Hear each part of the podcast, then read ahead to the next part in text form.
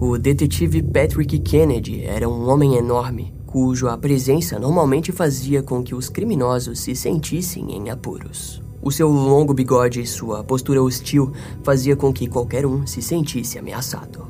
Contudo, Patrick nunca havia lidado com alguém como aquele homem que estava sentado em sua frente. Na ficha, seu nome dizia Jeffrey Dahmer, acusado de inúmeros assassinatos, necrofilia e canibalismo.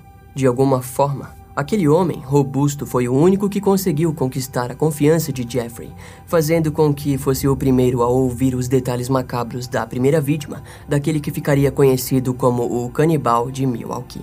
E agora, nós conheceremos a história de Jeffrey da mesma maneira que Patrick Kennedy conheceu em julho de 1991.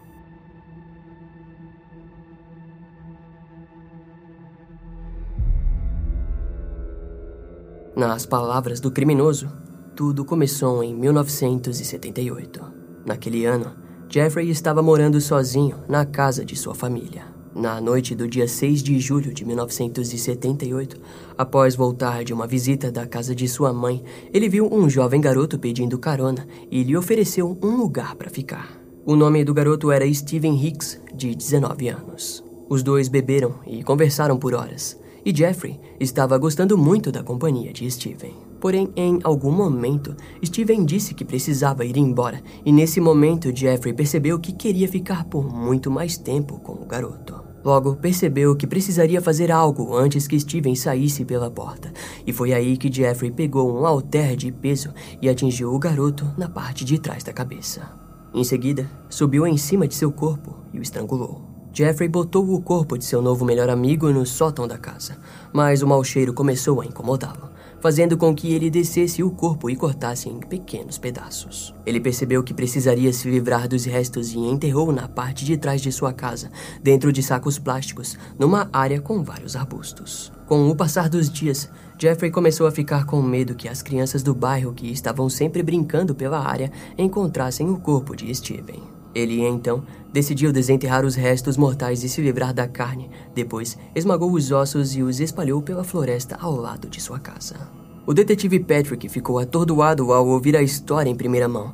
Não era como ler um documento ou saber da boca de outra pessoa. Era o próprio assassino descrevendo particularmente para ele a sua primeira vítima.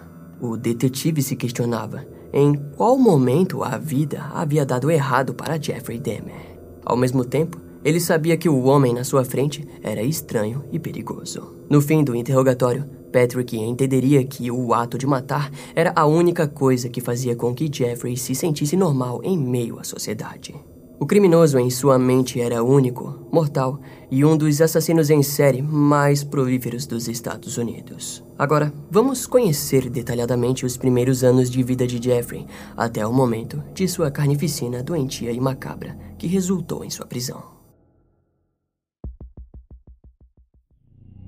Jeffrey Lionel Demer nasceu no dia 21 de maio de 1960 em Milwaukee, no norte dos Estados Unidos. Ele era filho de Joyce Annette e Lionel Herbert Demer. Seu pai era um químico analítico que trabalhava demais e se mantinha sempre ocupado. A gravidez de Jeffrey foi um momento difícil para Joyce, mas após o seu nascimento, o casal ainda teve mais um bebê, David Demer. Mais tarde, a família se mudou para Beth, em Ohio, e nesse período Jeffrey já havia completado seus oito anos, aparentando estar se tornando cada vez mais retraído. Dos 10 aos 15 anos, ele não sentia qualquer interesse em hobbies infantis e tinha pouca ligação emocional com sua família. Durante uma janta comum com seus pais, Jeffrey questionou o pai, perguntando o que aconteceria se os ossos de galinhas fossem banhados em alvejante. Seu pai ficou empolgado e, após a janta, ensinou a usar alvejante e outros produtos para preservar os ossos. Nos anos posteriores a 1970, Joyce Annette foi internada diversas vezes na ala psiquiátrica do Hospital Geral de Akron por motivos de ansiedade grave.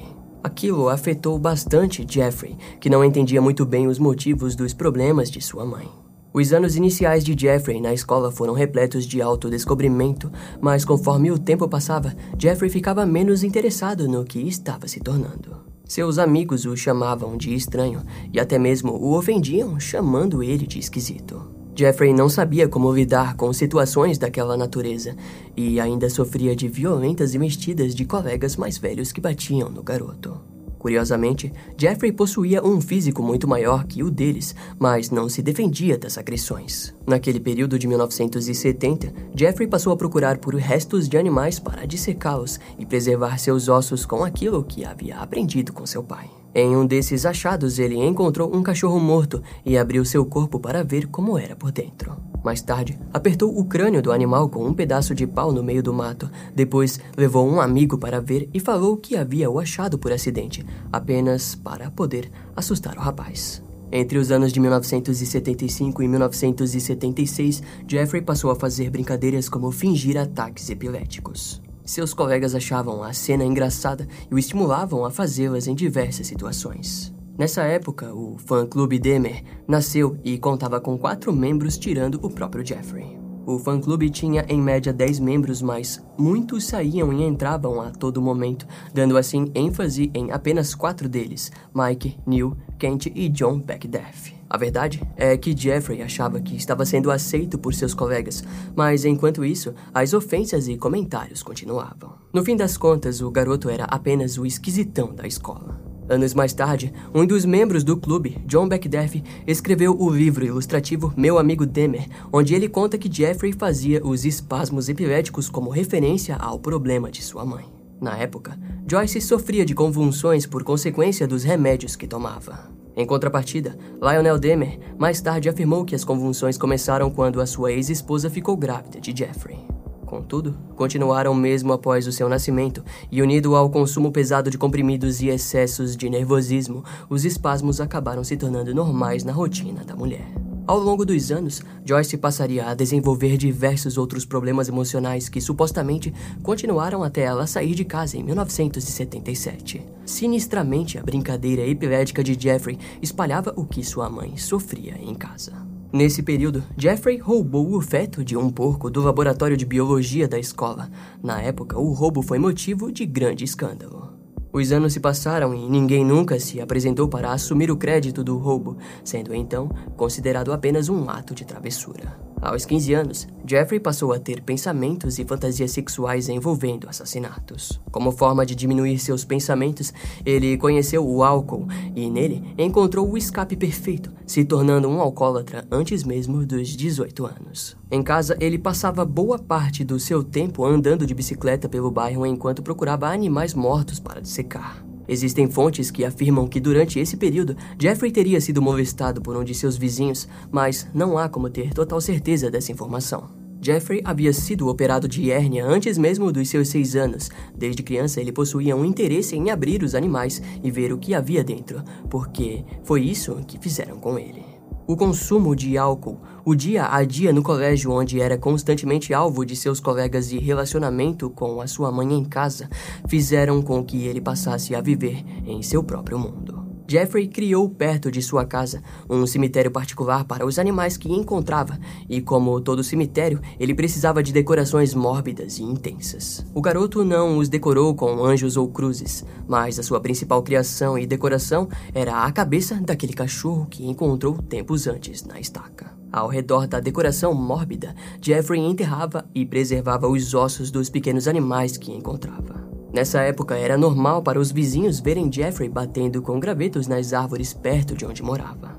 Ao que contam, isso acontecia quando Lionel e Joyce discutiam dentro de casa e, para extravasar sua raiva, Jeffrey fazia aquilo. Em suas longas bebedeiras, ele se descobriu como homossexual após entender que suas fantasias sempre envolviam homens e não mulheres. Para ter certeza, ele se envolveu com um garoto de sua idade, mas não houve nenhum tipo de relação sexual entre os dois. Jeffrey mais tarde descreveu a relação como beijos e carícias fortes. Ninguém da escola em nenhum momento suspeitou da sexualidade de Jeffrey. Tudo aquilo apenas viria a público anos mais tarde, quando os corpos fossem descobertos. Os pensamentos e fantasias de Jeffrey giravam em torno da submissão do seu parceiro, algo que não encontraria tão facilmente. E após o seu breve relacionamento terminar, ele passou a unir suas fantasias a seus hábitos de dissecação. Aos 16 anos, Jeffrey fantasiava com um homem que todos os dias passava em frente à sua casa correndo.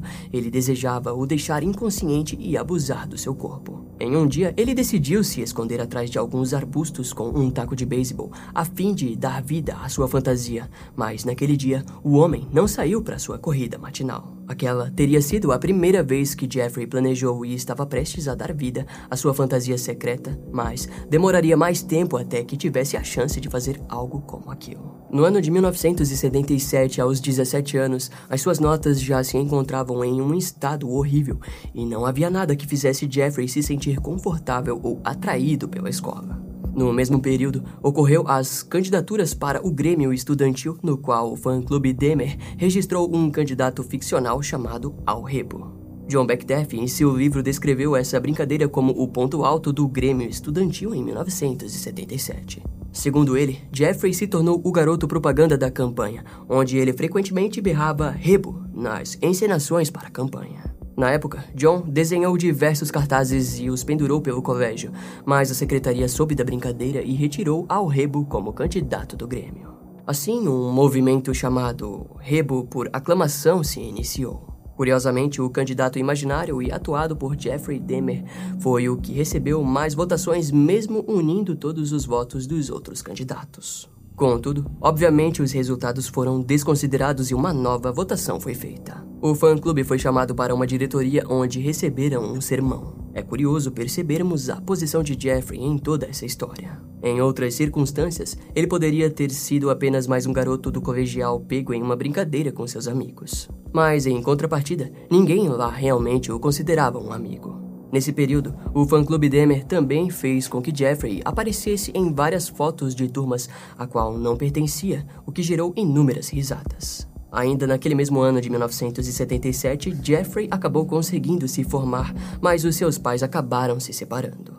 Segundo o criminoso, ele nunca havia visto nenhuma discussão violenta, mas afirmou que havia sempre muita gritaria e muita tensão em casa. O garoto ficou sozinho com sua mãe e seu irmão, David Demer, mas depois de alguns meses ele foi completamente abandonado pelos dois. Joyce, antes de ir, disse para Jeffrey não contar a ninguém que ela havia saído de casa, nem mesmo para Lionel. Aquele ato resultou em Jeffrey sem comida, dinheiro e uma geladeira que não funcionava. Seu pai, Lionel Demer, estava morando em um hotel próximo e sua mãe havia se mudado para Chippewa Falls, ainda em Wisconsin. Durante esse período de solidão, Jeffrey conheceu Stephen Hicks, sua primeira vítima, no inverno de junho de 1978. Jeffrey estava dirigindo quando avistou o garoto pedindo carona para um festival de rock no parque do Lago Chippewa. Stephen Hicks não era homossexual e logo Jeffrey percebeu isso após chamá-lo para beber cerveja em sua casa. Mais tarde, os pais do garoto descreveriam ele como pertencente de qualidades que deixariam qualquer pai orgulhoso, mas que tinha problemas comuns com bebidas, cigarros e multas de trânsito. Steven havia prometido que estaria em casa no aniversário de seu pai, mas ele nunca chegou para a festa. A sua família só descobriria o seu destino quase 13 anos depois. Após matar o garoto, Jeffrey violou o corpo do menino diversas vezes e no dia seguinte comprou uma faca na qual usou para desmembrar o corpo.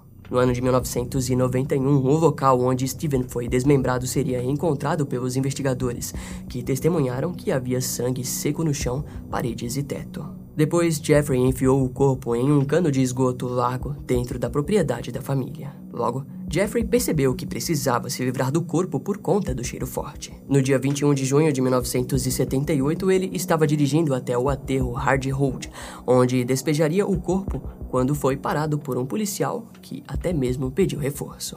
Os policiais fizeram um teste de bafômetro e, incrivelmente, Jeffrey não havia bebido naquela noite. A polícia daquela época era a típica polícia de cidade pequena que de alguma forma não suspeitou dos sacos de lixo no carro de Jeffrey e o deixaram ir. Aquele evento deixou o assassino extremamente nervoso, o fazendo cancelar o despejo do corpo e voltar para casa. Poucos meses após matar o garoto, seu pai, Lionel, que já havia encontrado uma nova mulher chamada Shari e que estava prestes a se casar, decidiu visitar Jeffrey para apresentar a mulher. No entanto, o casal encontrou Jeffrey numa situação de abandono. O garoto havia sobrevivido na base de fast food e lanches e alguns relatos dizem que a luz foi cortada da casa em algum momento devido às contas atrasadas. Durante o seu tempo sozinho, Jeffrey até mesmo recebeu visita de um grupo de doidos que acabaram usando o lugar para usar drogas, entre eles Lloyd Fig, um garoto perturbado que estudou com Jeffrey. Em um desses encontros é dito que Jeffrey fez uma sessão espírita na qual tentou entrar em contato com os mortos, suspeitosamente com Steven Hicks. Segundo o livro de John Beckdeff, a fonte para essa informação vem das matérias do jornal Milwaukee e do Milwaukee Sentinel. No dia 30 de junho de 1978, Jeffrey se viu novamente em frente ao que fazer com o corpo de Steven Hicks. Ele resolveu arrancar a pele em decomposição do corpo e depois colocou tanto a pele quanto os órgãos dentro de sacos de lixo e os deixou no meio-fio para os lixeiros. Já os ossos foram postos em sacos de lixo dentro do cano do esgoto, onde amassou a entrada do cano com uma marreta. As roupas de Steven foram queimadas na churrasqueira da casa e as joias da vítima foram despejadas no rio Cuyahoga. John Beckdeff descreveu em seu livro uma memória de agosto de 1978, onde Lloyd Fig disse saber de um segredo o qual parecia até mesmo perturbá-lo. John descreveu que Lloyd nunca contou o segredo, mas nos dias de hoje se pergunta se o segredo envolvia o fim terrível de Steven Hicks. No mesmo ano, o boato de que Jeffrey e Lloyd haviam roubado um carro e saído fazendo barbeiragens pela cidade circulava na região, fortalecendo a terrível ideia. Principalmente porque ninguém da escola quis saber de Jeffrey Demer após a formatura. Apenas Lloyd Fix manteve contato. Afinal, eram dois esquisitões. Lionel tentou salvar o seu filho e percebeu que havia algo errado com ele e passou a incentivá-lo a se matricular na Universidade Estadual de Ohio. Lionel também percebeu que o estranho hábito de seu filho de recolher animais atropelados não condizia com nenhuma validade científica, fazendo-o abandonar o ato. Contudo, ele continuou a levar sacos nos bolsos para caso encontrasse algum animal atropelado para o qual agora levaria para uma área afastada, uma floresta próxima à sua casa. Devido ao abuso com álcool que não permitiam que ele focasse nos estudos, Lionel, em uma das visitas à sua faculdade, encontrou seu filho bêbado no dormitório, totalmente desleixado. Como resultado, Jeffrey abandonou a faculdade antes do quarto semestre. No ano de 1979, por insistência do seu pai, Jeffrey se alistou no exército. Seu treinamento aconteceu em Fort Sam Houston, em San Antonio, onde depois foi transferido para Baumsholder, na Alemanha Ocidental. Os registros militares afirmam que Jeffrey foi um soldado comum e sem grandes feitos, mas que durante o seu tempo no exército, ele abusou de dois de seus colegas. Um dos soldados foi drogado e violado dentro de um veículo blindado da companhia militar. Todos dentro da companhia sabiam que Jeffrey era um alcoólatra sumido. No ano de 1981, ele foi dispensado e ganhou uma passagem de avião para qualquer lugar do país, decidindo assim ir para Miami Beach, na Flórida. Jeffrey não queria voltar para casa e ter que ver a cara de reprovação e decepção de Lionel Demer. Ele já havia cometido erros demais, enquanto tudo o que seu pai queria era que Jeffrey passasse a se ajeitar. Em 1982, Lionel pediu para que seu filho o visitasse. Ao chegar em sua antiga casa, ele pegou os ossos de Steven e, antes de ir até a casa do pai, os levou até uma rocha grande no meio do mato atrás de uma residência onde os esmagou. Depois, fez um movimento semicircular despejando os pedaços pela floresta. Jeffrey passou a viver com seu pai e madrasta, mas mesmo os ajudando em casa e realizando tarefas básicas, o álcool ainda era um problema constante, chegando a ser preso por estar bebendo em público. Lionel já não sabia mais o que fazer com seu filho, então ele pediu para que Jeffrey se mudasse para o leste de Wisconsin e passasse a viver com sua avó. No mesmo ano, ele pôs a antiga casa dos Demer à venda. Entre 1982 e 1986, Jeffrey tentou ajeitar a sua vida. Frequentemente acompanhava sua avó nas noites de igreja, mas aos poucos ela foi descobrindo atitudes estranhas no seu neto. Uma vez ela encontrou um manequim masculino roubado no armário dele e debaixo da cama uma Magnum 357. Nesse período, houve um dia em que trouxe um esquilo morto para a casa de sua avó, onde o dissolveu com os produtos químicos do seu pai. Entre os anos de 1982 e 1986, ele foi preso duas vezes, numa delas por ter se masturbado na frente de dois meninos menores de idade. Já havia passado muitos anos desde seu primeiro assassinato e Jeffrey estava conseguindo se controlar muito bem. No entanto, em setembro de 1987, ele frequentou um bar gay onde encontrou Steve Tuomi, de 26 anos. Os dois trocaram horas de conversas e Jeffrey o convenceu a ir até um hotel em Milwaukee. O quarto foi alugado por uma noite. Era tudo o que eles precisavam, mas Jeffrey estava com algumas intenções mais macabras. O criminoso desejava drogar e violentar Steve, mas pela manhã o encontrou machucado e com o peito esmagado. Jeffrey não se lembrava do que havia acontecido, mas tinha certeza que ele matou Steve de alguma forma. O fato era que ele precisava se livrar do corpo, então comprou uma mala grande onde botou o corpo de Steve e levou até a casa de sua avó. Após alguns dias, Jeffrey desmembrou o corpo e removeu a carne dos ossos, as colocando em sacos plásticos separados enquanto os ossos foram esmagados com uma marreta. Os restos mortais de Steve foram jogados num lixo qualquer e a sua cabeça posta enrolada no cobertor. Mais tarde, Jeffrey dissolveu a cabeça de sua vítima em soilex e alvejante para a preservação do crânio, a qual usou para se acariciar e depois o esmagou como todo o resto do corpo de Steve Tuomi. Aquela havia sido a volta do antigo Jeffrey, que na verdade nunca havia ido embora. O mal havia despertado e sua fome passaria de qualquer limite empregado pela sociedade humana. Era um novo recomeço do reinado de horror de Jeffrey Dahmer. Com o assassinato de Steve Tuomi, Jeffrey percebeu que era aquilo o que ele gostava e que dava sentido à sua vida desajustada. Em sua mente, os seus desejos eram simples e mortais, assim, passou a caçar novas vítimas. Porém, antes, Jeffrey foi até um médico e disse que não conseguia dormir. O médico lhe receitou remédios para dormir, os quais, para Jeffrey, serviriam apenas para drogar suas próximas vítimas. No dia 16 de janeiro de 1988, sua próxima vítima foi James Dax Tator, um garoto de programa de 14 anos. Jeffrey ofereceu a James 50 dólares para que servisse de modelo para fotos nuas. Era a chance perfeita para James, que seguiu seu assassino inocentemente.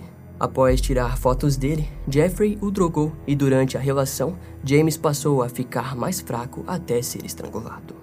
O corpo do garoto ficou guardado por quase duas semanas antes que fosse feito algo com ele. Jeffrey acabou o desmembrando e o processo foi o mesmo de Steve Tuomi, preservando apenas o crânio de sua vítima. No dia 24 de março de 1988, Richard Guerreiro, de 22 anos, foi conquistado por Jeffrey, que ofereceu a ele 50 dólares para que o fizesse companhia durante uma noite. Obviamente que ele não conseguiu se controlar e estrangulou o garoto. Depois o desmembrou, removeu a carne e jogou os restos no lixo. A cabeça foi preservada por um tempo. Um mês depois, ele levou o outro garoto para a casa de sua avó, mas a mulher dessa vez ouviu os barulhos e Jeffrey decidiu não matar o garoto. Na manhã seguinte, após drogá-lo, o levou para um hospital. O comportamento estranho de Jeffrey e o mau cheiro fez com que sua avó pedisse para que ele se mudasse. Jeffrey passou a morar num apartamento ao oeste de Milwaukee, que ficava mais perto de seu trabalho na fábrica de chocolate Ambrosia. No dia 26 de setembro de 1988, ele foi preso por drogar e acariciar um garoto de 13 anos, sendo então condenado a 5 anos em liberdade condicional e registrado como agressor sexual da região.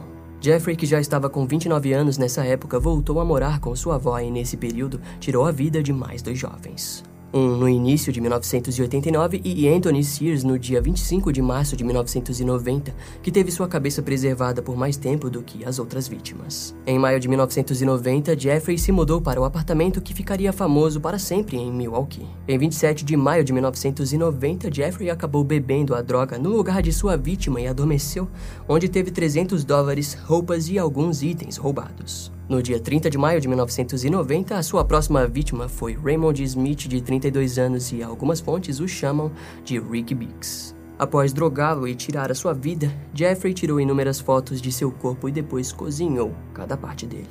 Os ossos foram dissolvidos num barril de ácido que ele havia providenciado em seu apartamento. O crânio de Raymond foi preservado e deixado ao lado do crânio de Anthony Sears. No dia 24 de junho de 1990, sua próxima vítima foi Edward Smith, de 27 anos. Daquela vez, Jeffrey preservou mais do que apenas o crânio e deixou todo o esqueleto dentro de um freezer, mas depois decidiu jogar os ossos no barril de ácido. No dia 3 de setembro de 1990, Ernest Miller, de 22 anos, recebeu uma oferta de 50 dólares para ficar com Jeffrey. Contudo, ao tentar drogá-lo, a falta de soníferos na bebida fez com que ele precisasse esfaqueá-lo. O assassino bateu fotos sugestivas e depois o dissecou. Jeffrey relatou que, enquanto fazia aquilo, ele beijava e fazia carinhos no crânio de sua vítima, a qual se sentia fortemente ligado. A carne da perna de Ernest foi posta na geladeira para consumo e o resto foi jogado no lixo. O esqueleto da vítima foi posto em alvejante, o crânio foi para o congelador e depois ele ainda o pintou com esmalte para preservação. Três semanas depois, ele tirou a vida de David Thomas no dia 24 de setembro de 1990.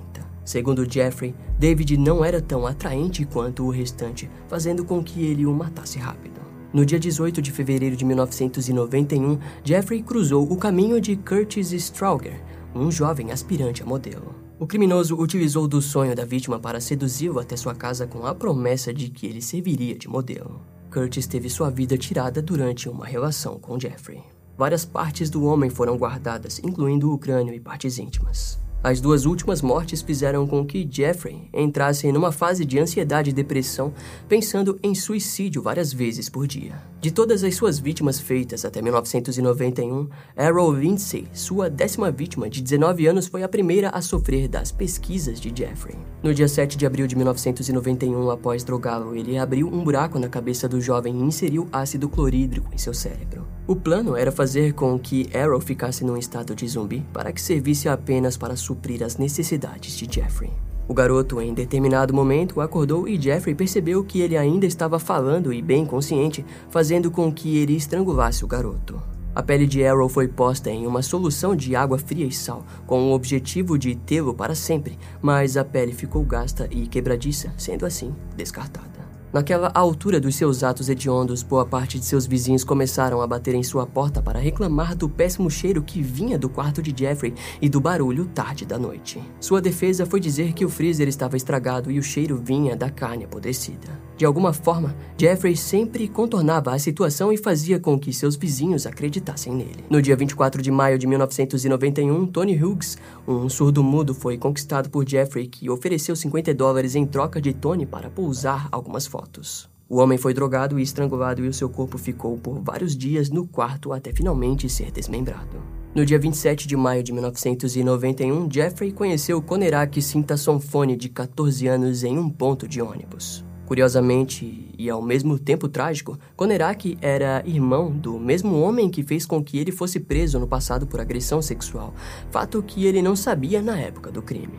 Konerak foi drogado e violentado. Depois, Jeffrey fez um buraco na cabeça dele, injetando ácido logo em seguida. O garoto de alguma forma conseguiu acordar quando Jeffrey estava na cozinha e fugiu do prédio onde a polícia o encontrou vagando pela rua sozinho. A polícia acreditava que se tratava apenas de um homossexual bêbado e nada que ele falava fazia sentido. O garoto levou os oficiais até o apartamento de Jeffrey, que alegou que Konerak estava fora de si e os policiais deixaram o garoto com ele, resultando em sua morte. No dia 30 de junho de 1991, Jeffrey compareceu em Chicago para o Dia do Orgulho Gay, conhecido por lá como Chicago Gay Pride Parade. No caminho, ele conheceu Matt Turner e o convenceu a ir com ele até Milwaukee. Após pagar as duas passagens de trem, eles foram até o apartamento de Jeffrey e lá, Matt foi drogado e teve sua vida tirada. Sua cabeça foi deixada em um saco plástico na geladeira. No dia 5 de julho de 1991, Jeffrey voltou para Chicago e conheceu Jeremiah Weinberger, de 23 anos, num bar gay. Jeremiah ficou encantado com a conversa de Jeffrey e por isso voltou com ele para Milwaukee, e quando chegaram, tiveram uma relação. Em algum momento, Jeremias disse que estava indo para casa e Jeffrey ofereceu a ele uma última bebida. O seu fim acabou sendo igual ao de todos os outros e a sua cabeça ficou no freezer até a prisão de Jeffrey. No dia 12 de julho de 1991, Oliver Lacey, de 23 anos, foi estrangulado e pela primeira vez, Jeffrey cometeu necrofilia e sodomizou o cadáver. Na geladeira, Jeffrey guardou o coração e a cabeça de Oliver, colocou algumas partes da carne no freezer e o restante foi pro lixo. O esqueleto da vítima também foi preservado. Depois, falaremos de forma mais detalhada sobre os ossos preservados e qual era a finalidade de Jeffrey com eles. Durante aquela altura dos acontecimentos, Jeffrey acabou sendo demitido de seu emprego na fábrica de chocolate após vários dias seguidos de faltas. No dia 19 de julho de 1991, Jeffrey conheceu Joseph Brad Hoft num ponto de ônibus. Joseph havia recém comprado seis latinhas de cerveja e, quando foi abordado por Jeffrey, uma chuva forte começou. Os dois decidiram ir até o apartamento de Jeffrey, onde Joseph foi drogado e estrangulado, mas manteve o corpo do homem ao seu lado na cama até que as larvas tomassem conta. A geladeira de Jeffrey naquela noite possuía três cabeças e ele estava começando a se tornar desleixado.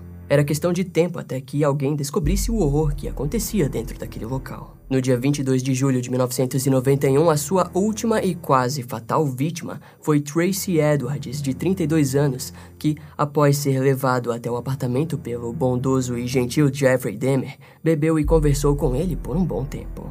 Em determinado momento, o anfitrião pediu para que Tracy olhasse o aquário e visse seus peixes tropicais. Assim que o homem virou sua cabeça para observar os peixes, Jeffrey algemou uma de suas mãos, mas Tracy foi rápido e não deixou sua outra mão ser algemada. Jeffrey pediu que o homem lhe acompanhasse até o quarto, e lá ele viu as inúmeras fotos Polaroid nas paredes e percebeu um barril de metal que emanava um fedor horrível. Tracy mais tarde relataria no tribunal que Jeffrey chegou perto de seu peito para ouvir seu coração enquanto dizia que iria comê-lo. Em algum momento, Tracy tentou acalmar Jeffrey e pediu para que sentasse no sofá. Os dois ficaram sentados no sofá e assistindo o filme O Exorcista, quando Jeffrey disse gostar dos olhos que o demônio possuía no filme. Uma curiosidade era que muitas vezes Jeffrey usava lentes falsas nos pubs para que ficasse mais parecido com os olhos do demônio do filme. Aquilo foi estranho o bastante para que Tracy percebesse que se ficasse lá, acabaria descobrindo os verdadeiros fins de Jeffrey. Depois de alguns minutos, Jeffrey se levantou para beber cerveja e olhar pela janela. Foi quando Tracy disse que gostaria de ir ao banheiro. Naquele pequeno instante de guarda baixa, Tracy desferiu um soco em Jeffrey e saiu correndo do apartamento. Nas ruas, Tracy conseguiu encontrar os policiais Ruth Miller e Robert Half, que faziam patrulha naquela região de Milwaukee. Depois de explicá-los a história do que havia acontecido, os oficiais o acompanharam até o apartamento de Jeffrey Dahmer. A sua mão algemada foi mais do que convincente para que aquela história realmente pudesse ser verdadeira. Contudo, os oficiais jamais estariam prontos para o que iriam encontrar no apartamento do simpático anfitrião que atendeu a porta, Jeffrey Dahmer.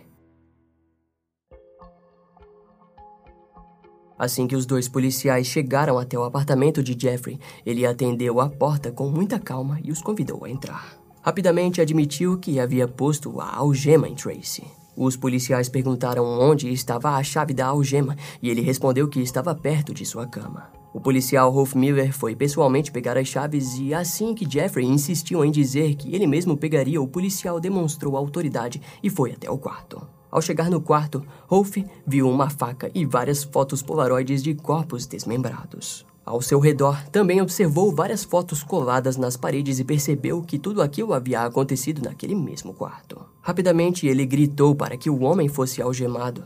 Jeffrey tentou resistir, mas foi facilmente dominado pelo oficial Robert Ralph. Os policiais fizeram uma rápida busca pelo local e encontraram várias sacolas com carne humana na geladeira. Na prateleira de baixo havia a cabeça de um afro-americano e, enquanto todos observavam aquela cena horrível, Jeffrey disse, entre aspas, pelo que fiz, eu deveria estar morto. Reforços foram chamados e o apartamento foi isolado. Assim que a equipe da perícia chegou, logo encontraram um total de quatro cabeças decepadas na cozinha e sete crânios em seu armário no quarto. Vários sacos contendo corações e músculos foram encontrados na gaveta da cozinha. No freezer, havia um torso humano e vários órgãos. Cada pedaço do quarto havia algo escondido. Em um cômodo foram encontrados dois esqueletos completos e dois órgãos conservados. No tambor azul de ácido foi descoberto três torsos desmembrados. No dia 23 de julho de 1991, Jeffrey Demer, que estava com 31 anos,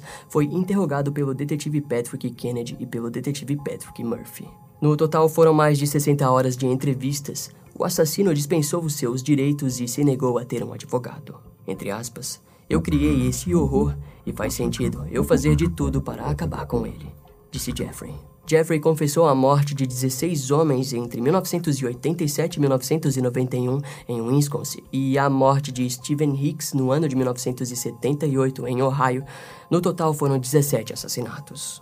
A necessidade de poder e controle o levou a cometer um tipo de lobotomia em algumas de suas vítimas, e essa parte deixou todos os detetives sem palavras. Jeffrey parecia desapontado quando relatava que muitos morreram assim que ele inseria ácido no cérebro da vítima e os poucos que não morriam rapidamente ficavam pouco tempo vivos. Entre aspas, tenho que questionar se existe ou não uma força maligna no mundo e se fui ou não influenciado por ela. Embora não tenha certeza se existe um Deus, alegou Jeffrey.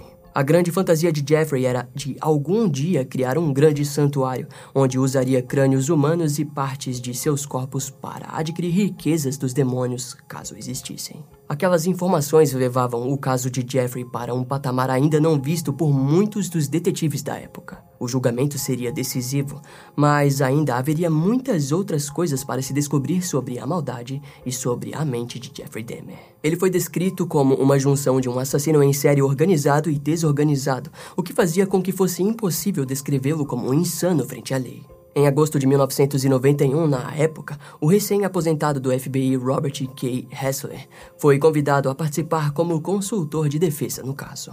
O seu trabalho era compreender as motivações do crime e determinar seu estado mental no momento em que cometeu os diversos assassinatos. Para isso, Robert ficou cara a cara com Jeffrey Dahmer, o canibal de Milwaukee.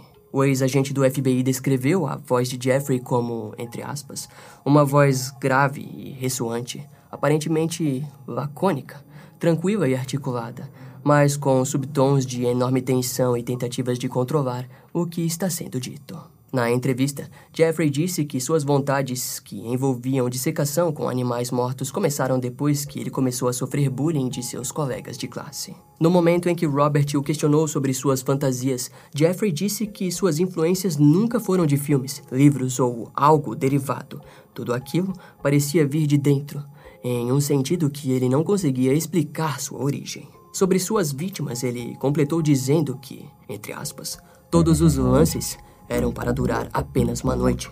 Eles deixaram claro que precisavam ir trabalhar, e eu não queria que eles fossem. Para Jeffrey, tudo parecia girar em torno de ter o controle completo do corpo de um homem.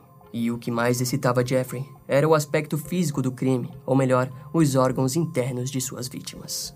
Quando questionado sobre o ocultismo, Robert disse que Jeffrey parecia estar montando um altar e isso estava relacionado à tentativa de conseguir mais poder. Entre aspas, eu frequentava umas livrarias ocultistas, comprava coisas, mas nunca executei nenhum ritual com as vítimas. Isso provavelmente aconteceria uns seis meses depois, se eu não tivesse sido preso, respondeu Jeffrey. A grande ideia de Jeffrey era construir o que ele chamava de centro de poder, composto por uma enorme mesa com crânios e esqueletos completos pendurados ao redor da mesa. Ao que parece, o objetivo de Jeffrey era criar um ambiente que fizesse com que ele atingisse outro nível de consciência para obter sucesso amoroso e financeiro. Sobre o ato de fotografar suas vítimas em diversas poses, Jeffrey disse que tudo aquilo era uma forma de suas vítimas parecessem com o que ele quisesse que elas fossem. Ele continuou ao dizer que tudo o que ele queria era que as mortes fossem indolores e que nunca cometeria atos de torturas. O contraditório de tudo isso é que muitas vezes Jeffrey furou a cabeça de suas vítimas e despejou água quente enquanto ainda estavam vivas. São nesses momentos que vemos claramente a enorme distinção de que pessoas normais possuem perante a mente de um assassino em série como Jeffrey Dahmer. Quando questionado sobre os seus atos de canibalismo, Jeffrey nos remete ao próprio Hannibal, ao dizer que ele cometia o ato para que os homens fizessem parte dele. Embora o canibalismo pareça algo muito físico, o aspecto sexual é claramente visto na situação. Quando Robert questionou sobre suas preferências, Jeffrey disse que se interessava apenas em homens adultos e de sua faixa etária, independente se fosse branco, negro ou pardo. Entre aspas, todo mundo pensa que é um lance racial, mas eles eram todos diferentes um dos outros. O único motivo para pegar negros era porque tinha um monte deles nos bares gays, e eu sempre acabava encontrando vários deles, concluiu Jeffrey. Contudo, mais tarde, na entrevista, quando Jeffrey foi questionado sobre sua preferência para um parceiro, ele disse preferir, entre aspas, um cara branco com um físico bacana e que atendesse aos meus desejos. Seus assassinatos se baseavam apenas na aparência física de suas vítimas. Afinal, os atos sexuais eram cometidos de forma não consensual com a vítima inconsciente ou morta. O critério para Jeffrey em seus crimes girava em torno de quão excitante seria fazer determinada coisa, como quando questionado sobre beber sangue das vítimas. Jeffrey disse que havia tentado, mas apenas por curiosidade, e alegou não ter gostado da experiência e nem considerou estimulante. Embora as rondas de Jeffrey fossem em lugares onde ele provavelmente encontraria uma vítima, durante a entrevista com Robert, ele disse que muitos encontros foram espontâneos, sem planejamento. Essa parte é curiosa porque nos leva a crer que ele poderia querer culpar suas vítimas. Em sua mente, o incidente de encontrar alguém é em parte provocado pelas próprias ações da vítima, que muitas vezes chegavam até ele para flertar e conversar. Ao fim da entrevista, a qual eu indico que vocês leiam no livro Mind Hunter Profile 2, Robert Hasler concluiu que Jeffrey Dahmer precisava continuar encarcerado pelo resto da vida, porém o local apropriado seria uma instituição psiquiátrica. Entre aspas, ele era um doente mental, apesar de às vezes parecer são e saber racionalizar seu comportamento, finalizou Robert. No dia 30 de janeiro de 1992, Jeffrey Dahmer foi acusado por 17 assassinatos.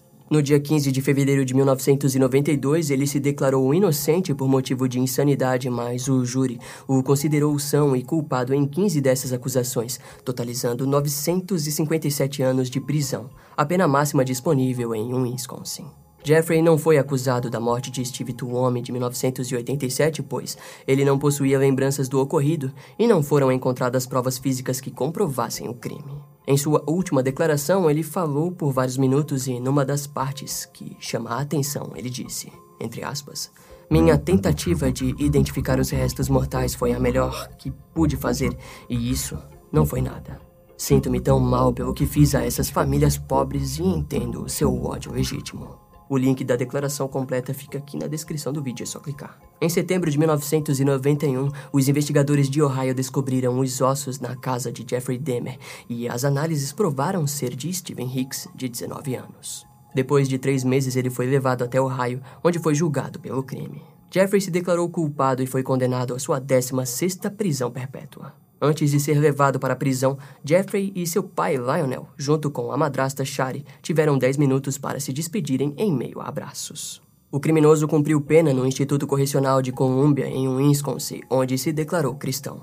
O pregador local Roy Hatchcliffe concordou batizá-lo para que ganhasse uma nova vida frente aos olhos de Deus. Na prisão, ele foi atacado duas vezes. A primeira vez foi um ataque em julho de 1994, quando um preso desconhecido tentou cortar a garganta de Jeffrey quando ele voltava para sua cela depois de um culto na capela da prisão. No dia 28 de novembro de 1994, ele foi atacado pela segunda vez no ginásio da prisão.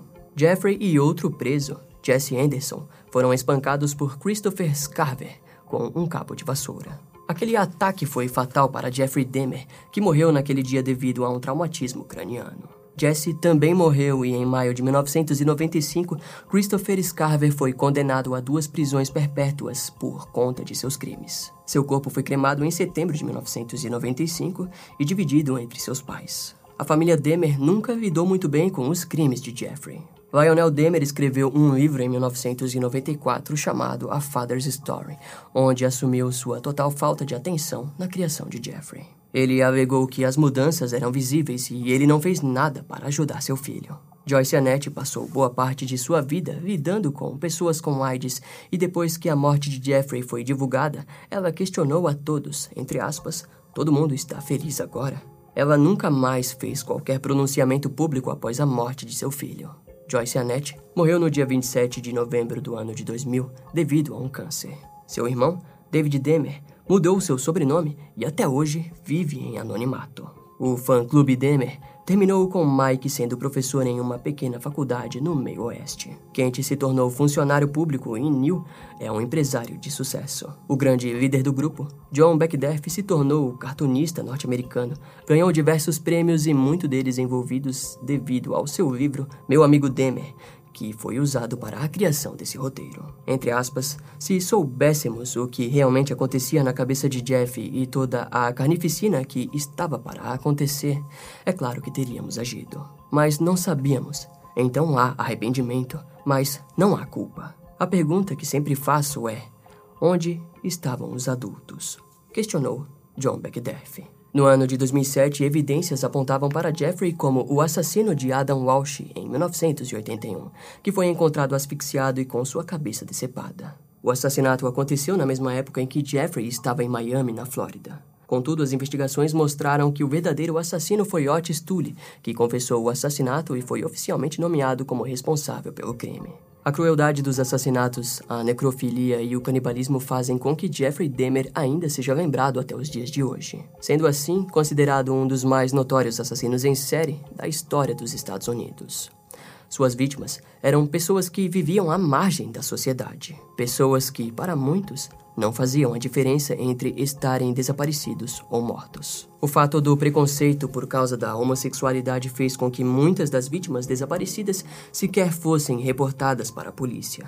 Para Jeffrey, seus crimes faziam com que a sua vida parecesse mais atraente ou recompensadora. Em contraste, também é visto que durante muito tempo Jeffrey Dahmer lutou desesperadamente para que continuasse preso à sua humanidade. Uma luta contra uma loucura crescente que tomava conta de toda a sua essência humana. Uma luta a qual Jeffrey Dahmer foi derrotado, resultando na morte de dezenas de pessoas inocentes e em sua própria morte.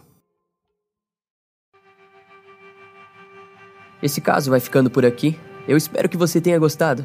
Não esquece de me seguir nas outras redes sociais. Meu Instagram é brian.m, com dois M's, E-M-M-E. E não deixe de conhecer o meu canal no YouTube com os episódios mais recentes que irão demorar um pouco mais para vir aqui pro podcast. Eu vou ficando por aqui, até a próxima e tchau.